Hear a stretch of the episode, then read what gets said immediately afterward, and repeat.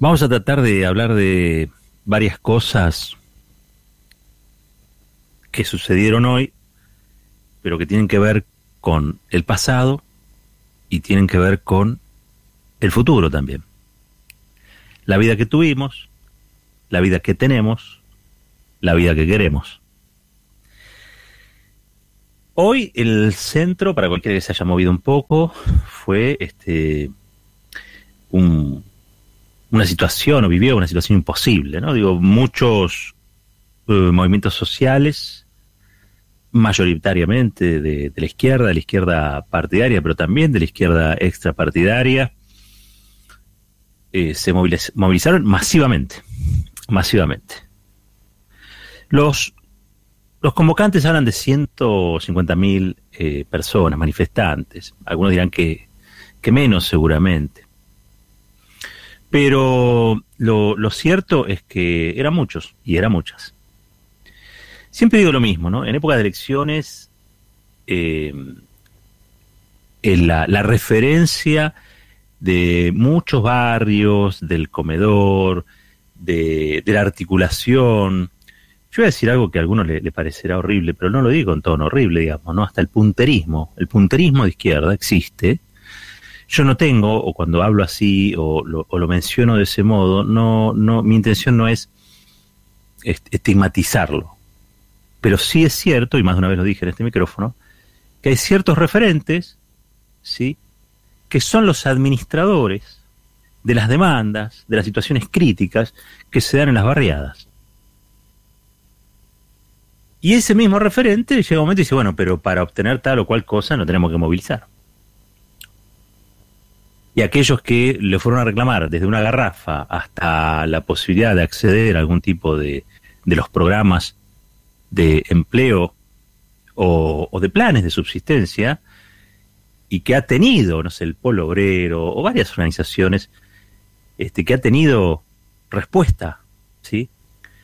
Se siente en la obligación, se siente en la, en la, en la lealtad de responder y participa de estas, de estas movilizaciones. Después, increíblemente en, las elecciones, eh, no, no le dan ese crédito o ese mismo caudal, esa misma expresividad que muestran en las calles eh, en, en, la urna. ¿no? En general es un voto que después deriva hacia otros lugares. Si no, la, la, izquierda en la Argentina, si uno comparara ese tipo de izquierda, digamos, ¿no? Este, me refiero a la izquierda de base más bien trotskista, eh, si viera el barullo que hacen C5N, están casi siempre por ahí o son consultados y después el resultado en, términos de votos se van a dar cuenta que no hay relación. No hay relación ni en la cantidad de minutos que ocupan en la tele, ni en la cantidad eh, y la efusividad que alcanzan en las calles con lo que después cosechan, los, las magras cosechas en el resultado electoral. Pero con esto no estoy haciendo macartismo. Yo lo que quiero decir con esto es que no habría mucha gente en ese tipo de marchas si no hubiese materia, ma, eh, mm, si no hubiese este, base material para que esto sucediera. Es decir, si los que debieran dar respuesta a estas demandas dieran esas respuestas, o la situación del país fuera otro, vamos a decirlo así, porque tampoco le quiero caer encima a Juanchi Zabaleta, que ha entrado hace minutos al Ministerio de Desarrollo Social, lo recibió primero este, una marcha de la UTEP enorme en Plaza de Mayo, ahora esto de hoy que fue un, una verdadera manifestación en el centro de la, de la ciudad, cuando todavía debe estar mirando a ver qué hay en el ministerio, qué hay en el edificio, dónde están las teclas, digamos, ¿no? Creo que al análisis no puede escapar que estamos en, estamos en el transcurso de la campaña de la campaña electoral camino a, la, a las pasos, con lo cual este, la, la, izquierda tiene que mostrarse. A su vez, creo que este, esta movilización es un factor condicionante para el ministro, que a su vez sabe que este, en materia social todo lo que se haga siempre es poco, porque el Ministerio de Desarrollo Social desarrolla socialmente cuando el país crece, cuando la economía se expande, cuando crece el consumo, cuando aumenta la recaudación, es decir, cuando el país se pone de pie. Pero un país que está postrado todavía por el endeudamiento, por el neoliberalismo, que tiene que hacerse cargo de la exclusión neoliberal pero sin mayores recursos que los que tiene un país quebrado, esto es lo que quiero reafirmar, bueno, es una situación casi yo diría dilemática, es un verdadero dilema ser ministro de Desarrollo Social en un país que recién ahora, escuchen bien esto, recién ahora y después de cuatro cinco años empezó a crecer. Entonces, hay que ponerse también en la situación de aquel que tiene que resolver sin quizá la posibilidad, porque, insisto, es muy difícil el desarrollo en un país que está postrado o en recesión. Por supuesto, esa base material existe. Desde los 90 que en la Argentina la exclusión viene siendo un verdadero desastre de nuestro paisaje social idílico que generación tras generación nos convencimos de que teníamos. La mayoría de la gente siempre concibió que este país no era un país de pobres y ricos, sino que era un país con una gran clase media, donde había grupos de pobres y donde habría este, ínfimos y más reducidos grupos de ricos, pero una inmensa clase media. Bueno, ese, esa fotografía se empezó a destenir, se empezó a, a velar.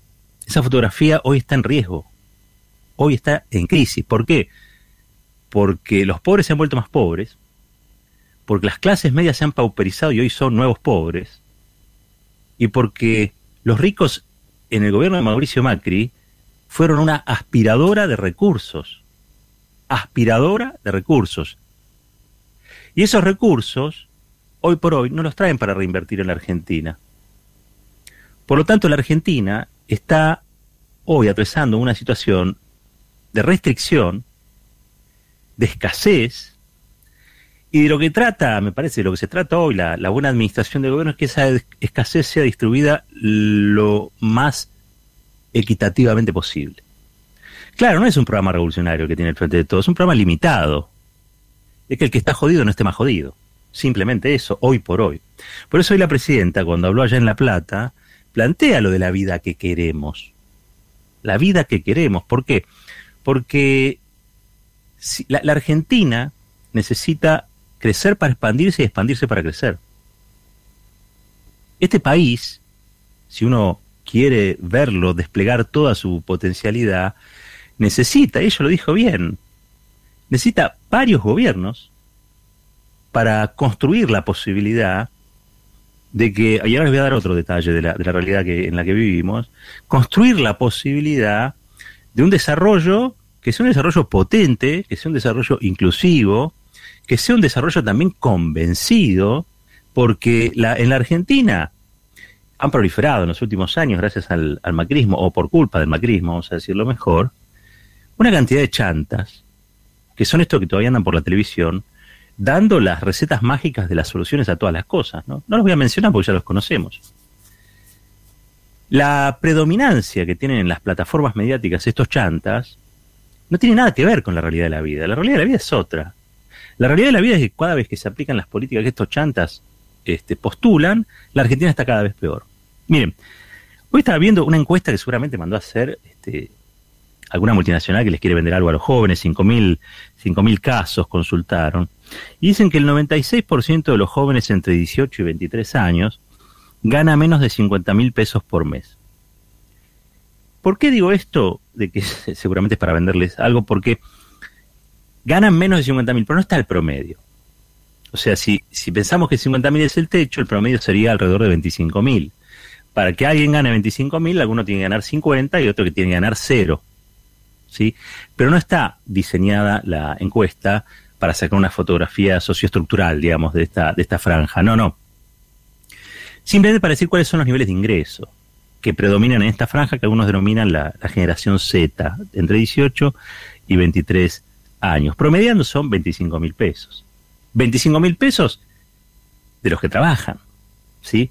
Tampoco aclara, aunque tiene algunos detalles que nos permiten entender que los que están en blanco, los que forman parte de, del universo legalizado del empleo, son ínfimos, es una pequeña parte, porque, por ejemplo, para que sea una, una, idea, los bancarizados son el 4%, los que tienen alguna tarjeta de crédito son el 5%, los que el resto, el resto no tienen absolutamente nada de todo eso. Pero esto también es el paisaje social, una juventud excluida.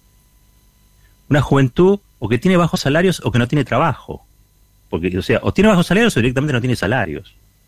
Esa es la base material de la que yo les hablaba antes. Y contra esto, lo único que tenemos, lo único que tenemos hoy por hoy, es la propuesta que postula o postulan aquellos que tienen un proyecto productivista, eh, mercado internista, eh, para agregar este, demanda, es decir, para aumentar el consumo y que esa sea la rueda virtuosa de la economía que permita que el país se ponga nuevamente a caminar. Obviamente la que siempre habla de esto es Cristina Fernández de Kirchner. Cristina Fernández de Kirchner, contra la teoría del derrame, antes que Biden lo dijera, planteó otra cosa, que es la capilaridad. En vez de hacer que la, la plata desborde de arriba hacia abajo, la capilaridad es que desde abajo suba hacia arriba. Es decir, mejores ingresos, mejores saberes, este, mayor nivel de empleabilidad, mayor capacitación, o sea, generar una red, una red virtuosa que abrace a los jóvenes, a los más pauperizados, a los desapoderados, a, los excluidos, y que los incorpore a un sistema de relaciones de trabajo en los que la posibilidad de estar en blanco les garantice este, coberturas médicas, vacaciones, capacitaciones, eh, acceso crediticio, bueno, cosas que vuelvan a construir las bases, insisto, de aquel país que es un tanto idílico, pero que yo creo que tiene que ser, así como es la referencia del pasado, tiene que ser la referencia del, del futuro, el país de las grandes clases medias, aquello que, y siempre lo contamos acá, hizo la Argentina un país distintivo, ¿sí? Donde al argentino, a la Argentina le daba orgullo decir que en ese punto nosotros teníamos educación gratuita, hospitales gratuitos, este, educación universitaria gratuita. Digo, había una serie de elementos, ah, teníamos convenios colectivos de trabajo. Esto quizá muchos no lo sepan, Cuba no tiene convenios colectivos de trabajo. Está bien, es un Estado en vía al socialismo, todo lo que la teoría dice, pero los hechos prácticos no tienen convenios colectivos de trabajo. La Argentina tiene convenios colectivos de trabajo de la década del 40. Entonces, esos convenios colectivos de trabajo son una base son una base de la organización, de la economía, donde los dos actores, el capital y trabajo, reconocen derechos al trabajador y la trabajadora. Ese estatus, ese estatus, que es verdad que está en crisis, que está cuestionado, pero ese estatus queremos, creo, una gran mayoría, para los que viven en este país. No menos que eso, no menos que la dignidad de saber que vas a trabajar una determinada cantidad de horas, que te pueden exigir tal o cual cantidad de horas extras, que te van a pagar tanto o lo cuanto, que vas a tener una cantidad de días para que te organices para irte de vacaciones, porque lo que le interesa a la sociedad es que vos puedas constituir familia. Y que cada tanto vas a tener un refuerzo, que es el salario número 13, en julio y en, enero, ¿para qué? Para que puedas consumir. Porque nos interesa que a través de tu consumo vos le des trabajo al comerciante. Y que ese comerciante nos interesa que a su vez pague los impuestos. Y como le va bien, que compre más cosas para que la fábrica funcione. Y si la fábrica funciona, se le pueden pagar mejores salarios al trabajador conveniado. No parece tan difícil, ¿no? No parece más difícil cuando se mira la realidad con ojos nacionales y racionales. Pero es tan mezquina, es tan, egoísta, tan egoísta que algunos quieren hacer negocios en la crisis. La oposición política quiere hacer negocios en la crisis. En una crisis que no es cualquier crisis, es la crisis del neoliberalismo y es la crisis de la pandemia. Y algunos todavía le exigen a Alberto Fernández que por qué no hizo tal o cual cosa, la, revolución. No, no, no, puede, no va a poder hacerlo nunca. Por sus características personales, seguro. Pero la otra es que le, están pidiendo que haga en Indianápolis con un karting. O sea, no, no puede, no hay, no hay forma. Dice, no, pero tendría que tomar medidas más duras. ¿Con qué? Tenés el, el, el, ¿se acuerdan del, del Chapulín Colorado, el chipote chillón? Tenés, no tenés nada para darle a esta realidad, más que la urgencia. Y la urgencia es la subsistencia, la urgencia, muchos se olvidan dónde estábamos parados allá en el 2019. Cuando este gobierno llegó, en el 2019, el país estaba en default. El cepo era más cepo que nunca. La inflación estaba disparadísima. La desocupación había crecido a niveles exorbitantes. La pobreza era del 37%. La economía estaba, escuchen esto, desquiciada. desquiciada. Se había tomado una deuda que no había forma de pagar. Y es más, es impagable. Yo no sé cómo piensan que nos van a cobrar. A veces me agarro de la mesa, me agarro de la silla, pero es impagable. Si no hay modificación, si no dan más plazos, si no hacen una quita, si no le bajan el interés, es impagable. La contrajo Macri, ¿eh? no la contrajo Alberto Fernández.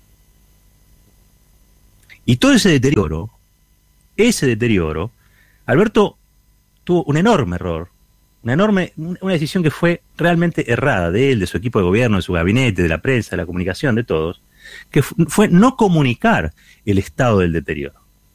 Seguir haciendo como, bueno, vamos a hacer para que la gente no entre en cambio, en, pánico, bueno, este, esta calamidad la llevamos adelante. ¿No? Digo, che, el auto está pinchado, la cuatro ruedas, no tiene nafta, no tiene bujía, empujemos. Empujemos y a todos les vamos a decir que tenemos un auto. Che, pero un auto sin motor no es auto, no importa. digámosle a la gente que al menos quedó un auto. Eso fue lo que hizo Alberto Fernández. Pero la verdad es que tomó un país que ni siquiera era una brasa, porque las brasas están encendidas. Esto era ceniza. Y no eran las cenizas del paraíso. Eran las cenizas de un saqueo. Entonces, yo entiendo a aquellos que le exigen, y yo me sumo a muchas de esas exigencias.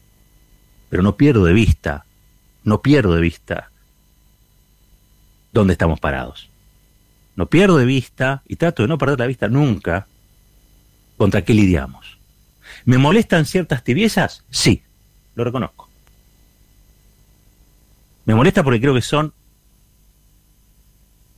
tibiezas que no ayudan a doblegar los déficits estructurales y aquellos que se benefician de esos déficits porque forman parte del privilegio en la Argentina, que es lo que hay que derrotar. Estoy totalmente de acuerdo en eso, me revelan. Pero tampoco soy de los, que se suben a, un barco, están arriba de un barco y están todo el día tratando de pinchar el fondo. ¿eh? No, no, no, no. Eso no. Eso se lo puedes dejar a las expresiones políticas testimoniales, a los que viven en, en una nube, en una nube gaseosa, a los que siempre pretenden más y nunca dieron nada, a los que no pueden valorar ni siquiera el hecho de levantarse todos los días y agradecer, aunque sea mínimamente, que este país tan enquilombado es el, el de uno, el propio, hay gente que la vida la mira torcido. ¿Qué le vamos a hacer? Estar enojados con un montón de cosas. Y yo las, comprendo.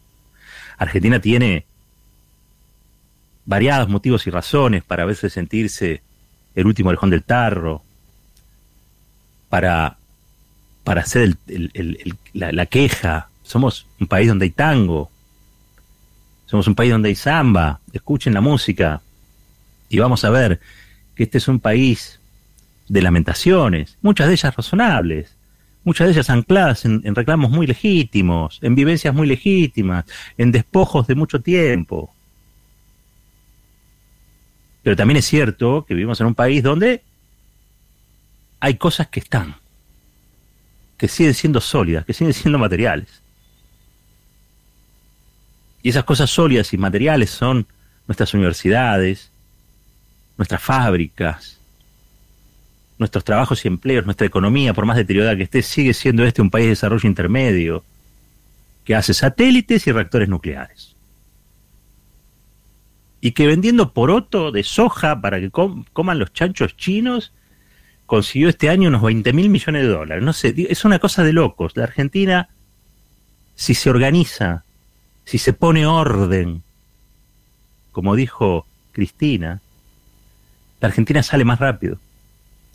Y en eso hay que apostar a que ese orden es hijo de la organización, de la estabilidad. Hay que hacer esfuerzo por tranquilizar las variantes, como dicen los que saben, pero fundamentalmente para saber que esto no es de un día para el otro. Destruir un país lleva cuatro años, ponerlo nuevamente de pie no se puede hacer en un año y medio. Ahora, si todo lo analizamos en función de las demandas, como hace la izquierda que hoy se movilizó, los movimientos sociales que hoy se movilizaron a través de esas izquierdas, siempre va a ser insuficiente cualquier cosa que se haga, porque esa demanda es lo fundamental. La izquierda reclama porque no tiene la responsabilidad del país. Y está bien que reclame. No hay ningún problema con eso. Pero no es esa la responsabilidad que tiene el gobierno. El gobierno es otra cosa, tratar de responder y tratar de explicar y tratar de predicar también. Yo creo que Cristina lo explica muy bien, muchísimo mejor que muchos de los funcionarios. Yo creo que ayer lo decíamos, Cristina para mí es dirigente de dirigentes. Es una pedagoga de la política.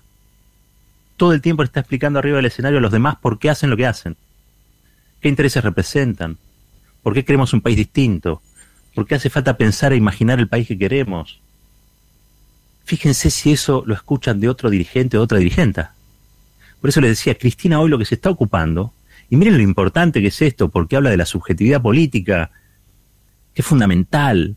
La Argentina va a salir adelante cuando haya muchos convencidos de que este país puede salir adelante. Que no es solamente un territorio de saqueo, o que es un, territorio de reclamos eternos, es un, país también de concreciones.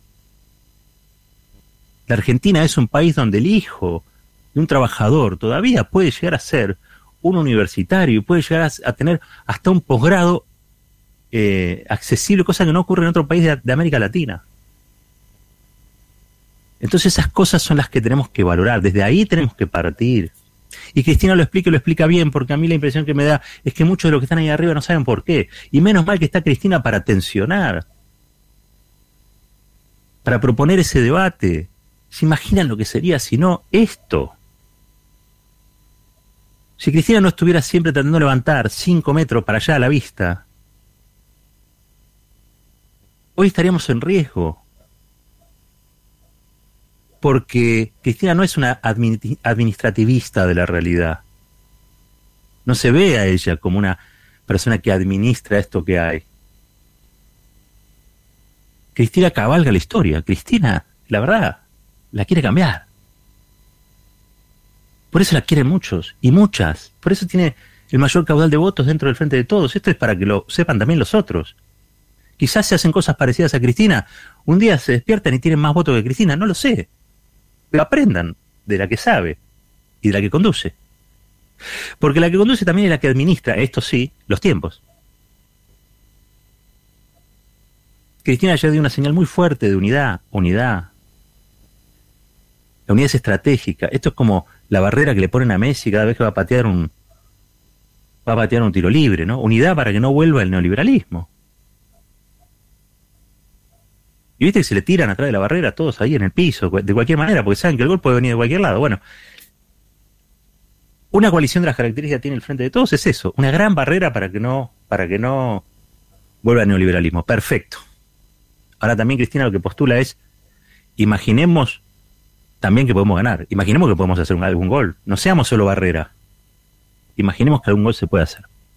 ¿Y saben quiénes son los que más saben esto? ¿Quiénes son los que saben que Cristina es más que el resto y es la pedagoga de una clase política que se insubordina, que es insurgente frente al estado de cosas que proponen el establishment, las corporaciones, Clarín? ¿Saben quién es el que lo sabe? El establishment, las corporaciones. Si no, escuchen esto que lo voy a hacer escuchar. Es una, es una inflexión imperativa no es yo te sugiero, pienso que pone orden, hace esto. Cristina con su... Cristina es mala, ¿eh? Cristina es mala. Cristina es mala. Eh, bueno, este es el doctor Nelson Castro. Eh, ustedes lo, saben. Este, cuando se queda sin palabras, porque ahora le, cuestionaban el tono pone orden. Como si Cristina hubiera dicho solamente pone orden, ¿no? Pero eh, ayer, en eso fue en el acto de Leila Macier en Avellaneda. Pero cuando ella dice eso, dice un montón de otras cosas más. Pero ellos hacen ese recorte. Y hacen ese recorte porque una sociedad machista, que una mujer digan que este, eh, los demás tienen que poner orden y no la mujer la que pone la casa en orden, la que, la que limpia, orden y qué sé yo, ya de por, por sí es una insubordinación. ¿Sí? Pero por el otro lado, saben mejor que nadie, saben mejor que Randazo, saben mejor que La Baña, saben mejor que todos estos que dicen que van a solucionar las cosas y que ellos también son nacionales y populares, pero que en realidad Cristina esto y Cristina lo otro.